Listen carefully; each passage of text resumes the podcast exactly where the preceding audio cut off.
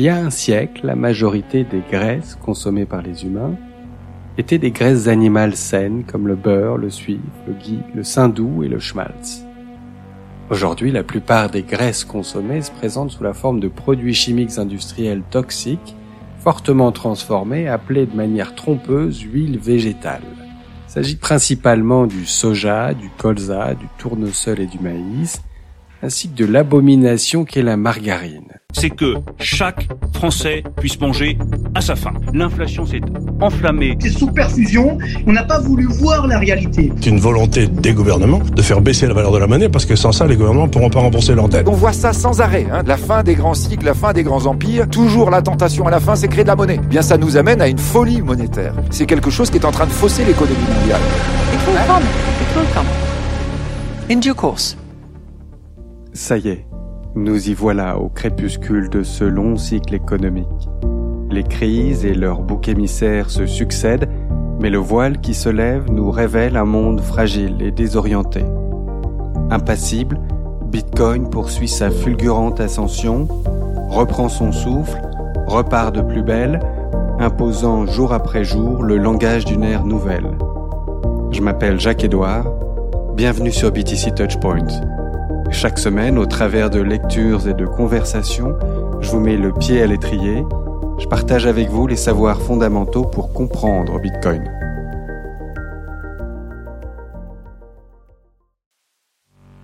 Salut, on continue sur notre lancée. Troisième épisode de cette série consacrée au chapitre Nourriture Fiat de l'étalon Bitcoin, le second ouvrage de l'économiste Safedin Amos complément indispensable de son best-seller Les Bitcoin. Alors, les extraits précédents nous ont éclairé sur la mainmise de l'État sur notre travail de la terre, sur les choix alimentaires qui en dépendent. On a compris qu'aux États-Unis, des intérêts politiques, industriels et religieux ont œuvré de concert pour catalyser une rapide transformation des pratiques agricoles et des comportements alimentaires à l'échelle nationale. La plupart des participants à cette révolution sont animés des meilleures intentions. Leur optimisme est porté par leur foi en la science et la modernité, par leur confiance en un État au service de la Constitution et appuyé par l'expertise indépendante d'agences gouvernementales compétentes, mais pour certains participants, les motivations sont tout autres. Pour l'État en particulier, il y a cet impératif constant de masquer l'inflation mesurée sur le prix du panier de la ménagère. L'État prend les rênes du secteur agricole, planification, stimulation d'une course à la productivité et substitution d'un régime traditionnel de qualité par une alimentation d'ersatz bon marché agressivement marketée. Donc aujourd'hui, on parle aliments. Enfin, aliments, on s'entend, hein, c'est beaucoup dire. On parle d'aliments raffinés, de nouvelles trouvailles industrielles valorisant d'anciens déchets qui, par des petits coups de pouce du destin, se voient certifiés comestibles. Force de marketing, on introduit du glamour et du toxique. Et ça génère des complications en série pour notre bon vieux métabolisme ancestral. Ouais, parce que si notre génétique est plastique, si notre organisme a su évoluer, s'adapter à un environnement changeant au cours des millénaires, là, il cale un peu, il peine maladivement à s'ajuster à la nouvelle donne. La nouvelle donne, c'est le sujet du jour, c'est cet éventail toujours plus vaste de produits médiocres que notre système Fiat en bout de course déverse dans les rayons de nos supermarchés. C'est parti. Aliments Fiat. L'industrialisation a permis d'utiliser des plantes pour produire en masse des substances que l'homme n'avait jamais digérées auparavant. Mais ce n'est pas parce qu'une chose peut être produite qu'elle doit être consommée. Cependant, comme ces aliments sont bon marché, il y aura toujours une forte incitation financière pour convaincre de grands groupes de personnes de les manger. Les produits qui ont le plus de succès sont très appétissants et créent une dépendance. Ces produits industriels toxiques ont été imposés au monde entier par un siècle de propagande intensive et de politique gouvernementale, le tout financé par de la monnaie fiat. Huile végétale et graines, polyinsaturées et hydrogénées. Il y a un siècle, la majorité des graisses consommées par les humains étaient des graisses animales saines comme le beurre, le suif, le ghee, le saindoux et le schmaltz. Aujourd'hui, la plupart des graisses consommées se présentent sous la forme de produits chimiques industriels toxiques, fortement transformés, appelés de manière trompeuse huile végétale. Il s'agit principalement du soja, du colza, du tournesol et du maïs, ainsi que de l'abomination qu'est la margarine. Le changement de régime alimentaire qui entraînerait probablement la plus grande amélioration de la santé d'une personne avec le moins d'efforts possible serait de remplacer ces horribles produits chimiques industriels par des graisses animales saines. La plupart de ces produits chimiques n'existaient pas il y a 100 ans et ceux qui existaient étaient principalement utilisés à des fins industrielles, en tant que lubrifiants par exemple. Au fur et à mesure que l'industrialisation s'étendait et que le gouvernement entretenait l'hystérie contre les graisses animales, ces produits toxiques ont été promus dans le monde entier par les gouvernements, les médecins, les nutritionnistes et leurs sponsors comme l'alternative saine. La propagation de ces substances dégoûtantes à travers le monde, remplaçant toutes les graisses traditionnelles utilisées depuis des millénaires, est un témoignage stupéfiant du pouvoir de la propagande gouvernementale qui se cache sous le vernis de la science. La regrettée Dr. Mary Hennig de la Western Prize Foundation a beaucoup écrit sur les différents types de graisses et leurs impacts sur la santé. Le maïs transformé. Dans les années 1970, la politique gouvernementale a poussé à la production de masse de maïs et a utilisé son pouvoir afin de rendre son prix très bon marché. En conséquence, les agriculteurs américains disposaient d'un important surplus de récolte de maïs. Cette abondance de maïs bon marché a conduit au développement de nombreuses méthodes créatives pour l'utiliser afin de profiter de son faible prix. La surproduction de maïs est devenue si excessive que ces produits dérivés de qualité inférieure sont maintenant utilisés là où d'autres substances seraient plus saines ou plus efficaces. Les édulcorants, L'essence, l'alimentation des vaches et d'innombrables processus industriels utilisent tous du maïs fortement subventionné pour son caractère bon marché, alors que des alternatives bien supérieures existent. L'une des utilisations les plus nocives du maïs est la production de sirop de maïs à haute teneur en fructose, HFCS, High Fructose Corn Syrup, qui a remplacé le sucre comme édulcorant aux États-Unis en raison de son faible coût comparé au sucre importé et subissant d'importants droits de douane. En 1983, la FDA a accordé à cette nouvelle substance la classification généralement reconnue comme sans danger, et les vannes de la production se sont ouvertes dans des proportions incroyables. Depuis, les bonbons, les aliments transformés et les boissons gazeuses américains sont presque systématiquement bourrés de HFCS, qui est sans doute encore plus nocif que le sucre ordinaire, en sus d'être bien moins appétissant ou désirable. Si vous vous êtes déjà demandé pourquoi les bonbons et les boissons gazeuses ont un bien meilleur goût partout ailleurs qu'aux États-Unis, vous savez maintenant pourquoi. Le reste du monde utilise du sucre tandis que les États-Unis utilisent ce dérivé de maïs. Ainsi, les citoyens américains et leurs voitures consomment en masse le maïs qui épuise leur sol, dégrade leur moteur et détruit leur santé. L'obésité, la résistance à l'insuline, le diabète, les dommages au foie, et bien plus encore sont les conséquences de cette consommation. Le soja. Historiquement, le soja n'était pas une denrée comestible. Il était utilisé pour fixer l'azote dans le sol. Les Chinois ont d'abord compris comment le rendre comestible grâce à sa fermentation intensive dans des produits comme le tempeh, le natto et la sauce soja. Les famines et la pauvreté ont ensuite contraint les populations asiatiques à consommer davantage de soja et de produits à base de soja. Nos jours, les produits à base de soja proviennent de la lécithine de soja, les plus sensibles voudront peut-être sauter cette section, mais voici comment la Western Prize Foundation décrit le processus de préparation de cette abomination. La lécithine de soja provient des résidus du processus de dégommage de l'huile de soja brute. Il s'agit d'un déchet qui contient des solvants et des pesticides et dont la consistance varie d'un fluide gommeux à un solide plastique. Avant d'être blanchi pour obtenir un jaune clair plus attrayant, la couleur de la lécithine varie d'un brun sale à un brun rougeâtre. Le processus d'extraction à l'hexane, couramment utilisé aujourd'hui dans la fabrication de l'huile de soja, produit moins de lécithine que l'ancien processus à l'éthanol et au benzol, mais produit une lécithine plus commercialisable avec une meilleure couleur, une odeur moins forte et une saveur moins amère.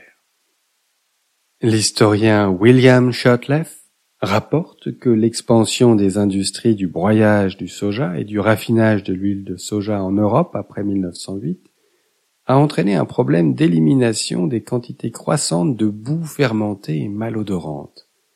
Les entreprises allemandes ont alors décidé de sécher sous vide ces résidus de breveter le procédé et de le vendre sous le nom de lécithine de soja. Les scientifiques engagés pour trouver un usage à cette substance ont concocté plus de 1000 nouvelles utilisations avant 1939. Si le soja peut être utilisé à de nombreuses fins dans l'industrie, son utilisation dans l'alimentation a été un véritable désastre, comme le démontre l'article ci-dessus. Cependant, les preuves accablantes attestant de la nature destructrice des aliments à base de soja ne font pas le poids face au raisonnement motivé des groupes d'intérêt spécifiques qui se sont emparés des organismes de réglementation gouvernementaux. Les directives diététiques approuvées par le gouvernement continuent de promouvoir cette matière végétale toxique comme substitut de viande. Les aliments à faible teneur en matière grasse. La croyance insensée selon laquelle les graisses animales sont nocives a donné lieu à la création de nombreux substituts aux aliments gras qui contiennent peu ou pas de matière grasse. Sans la délicieuse graisse animale, ces produits deviennent tous insipides et peu appétissants. Les producteurs industriels ont rapidement découvert que la meilleure façon de les rendre appétissants était d'introduire des sucres. Les personnes qui essaient d'éviter les graisses animales en raison de recommandations nutritionnelles ont plus souvent faim. Ils doivent se gaver de doses infinies de collations sucrées toute la journée, de la malbouffe qui contient beaucoup de produits chimiques et de composés artificiels à peine comestibles ou prononçables. À mesure que la consommation de graisses animales a diminué, la consommation d'édulcorants, en particulier de HFCS, a augmenté comme substitut de goût. Mais la nature addictive de ces substituts signifie que les personnes privées de graisses animales saines et rassasiantes finissent par avoir constamment faim et sont plus susceptibles d'avoir recours à la consommation de grandes quantités de produits de substitution industriels bon marché.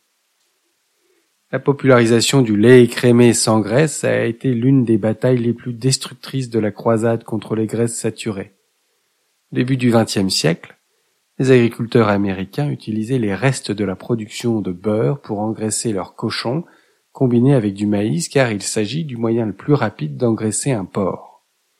Par la magie de la méthode scientifique Fiat, le maïs avec du lait écrémé a fini par devenir le petit déjeuner humain recommandé, promu et subventionné par les autorités Fiat, avec le même résultat engraissant.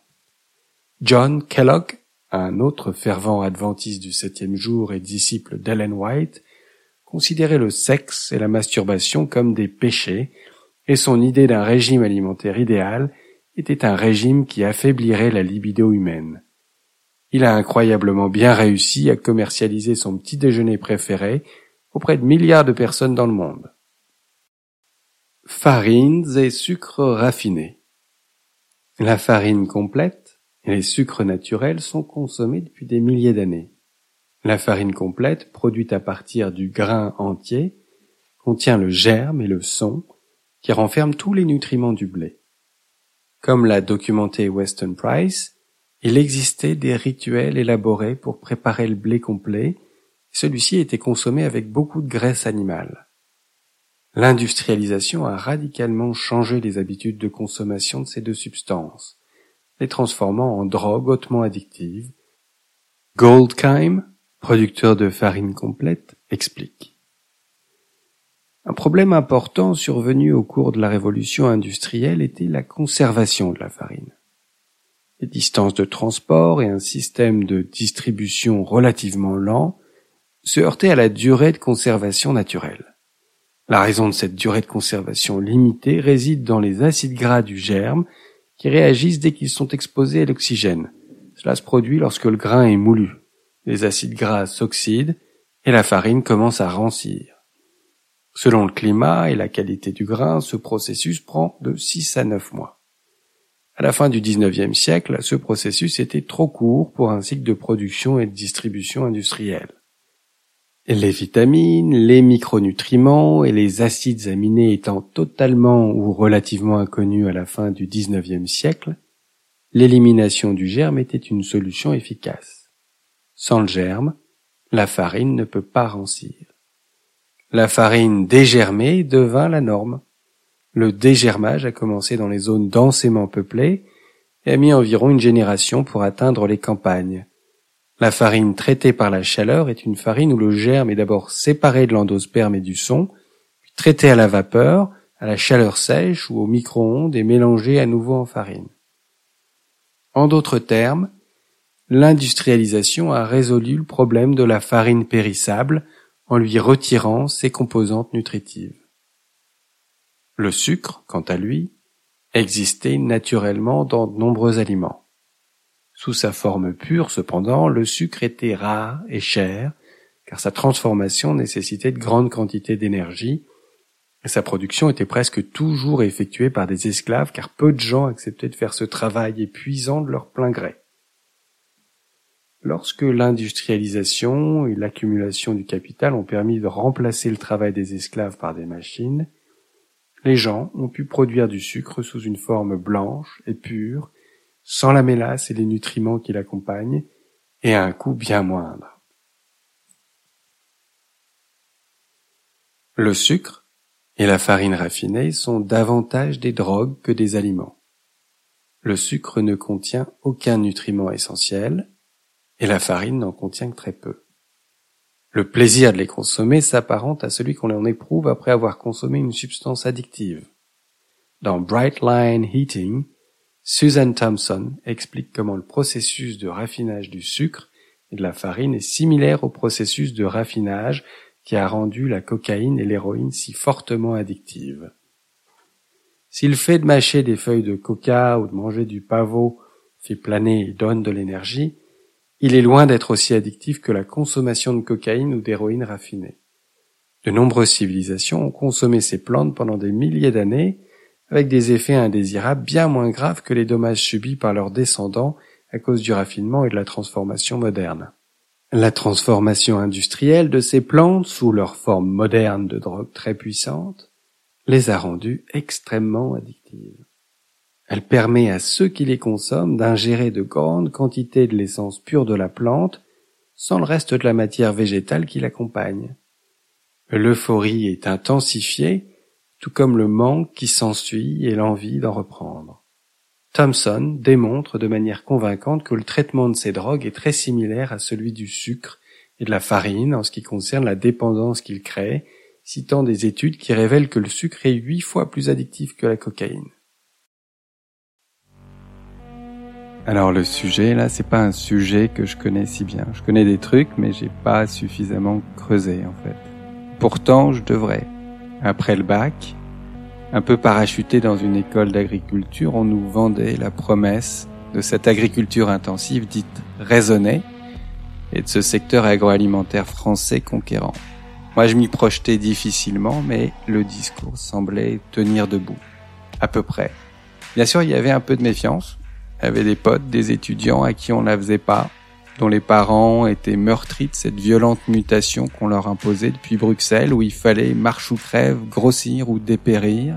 D'après eux, Maastricht, à coup de subvention, achetait votre amour de la terre, une relation au rythme naturel, des réglementations sans fin et des investissements pour rester compétitifs. Ils sont nombreux à s'être endettés, à n'en plus fermer l'œil. Je me souviens d'un stage en Bretagne où le fermier, attablé, lisait tous les jours la rubrique nécrologique des éleveurs de porcs suicidés, endettés. Voilà à quoi menait la perte de souveraineté de nos bons paysans. Il y avait vraiment un gros souci. Le doute y faisait aussi surface lors des visites d'élevage intensifs de poules et de cochons. À voir les pauvres bêtes shootées aux antibiotiques, incapables de bouger ni de voir la lumière du jour, à ressentir cette irritation immédiate de nos bronches et cette odeur âcre imprégner nos vêtements, nos cheveux pour les dix jours à venir, on savait. On savait, c'était pas juste un doute. Mais les voix dissonantes étaient rares et dispersées. Il y avait José Bové qui pétait les plombs et les McDo, mais qui était singé à la télé. Puis les écolos, les bios, ils étaient et ils demeurent, à mon sens, bien trop politisés. Donc il y avait la voix de la modernité, pas rassurante du tout, mais poussée par les pouvoirs politiques et économiques. Les bios, cette mouvance émergente dont la philosophie, l'approche, les pratiques pleines de bon sens ne nous étaient pas enseignées. Et puis les fermiers à l'ancienne qui allaient tous crever. je pourrais continuer. Hein. Les, les, années ont passé, j'ai eu une chouette phase biodynamique, Steiner, Schauberger, Grander, des naturalistes de génie. Mais dans ces milieux de marginaux, il y avait, à mon goût, trop de gros parano, des gens un peu fragiles au niveau psycho, physique et social. C'est peut-être que si tu ouvres les yeux très tôt, faut être super costaud, c'est pas facile. Je me suis dit, trouve un équilibre, Fais confiance à ton corps, à ton esprit, t'es fort, bouffe bio et pas bio, de temps en temps, fais-toi un Burger King, un McDo. Voilà ce que je me suis dit, pour moi, pour ma famille. Et Bitcoin, ça rouvre plein de portes dans ma vie. Les Sevdin, les Maxi et toute la twittosphère aussi toxique qu'elle soit, je leur dois un meilleur équilibre alimentaire, une hygiène de vie, crois que je suis moins fragile, j'ai pas peur de la malbouffe, je suis pas accro au bio pour autant, mais je comprends mieux mon corps, je le respecte davantage, je crois. Et tu verras, dans les prochains épisodes, on va vers des solutions. Donc on se retrouve la semaine prochaine pour un extrait intitulé La récolte de la nourriture Fiat. Abonne-toi au podcast si tu veux être averti au plus vite de la publication des nouveaux épisodes. Si t'aimes bien, partage autour de toi aide-moi à faire connaître ce travail. Moi, ça m'encourage à fond, ça me pousse à donner plus et à aller chercher le meilleur. Voilà, écoute, je te souhaite une bonne journée, une bonne soirée, un bon repos et à très bientôt. Ciao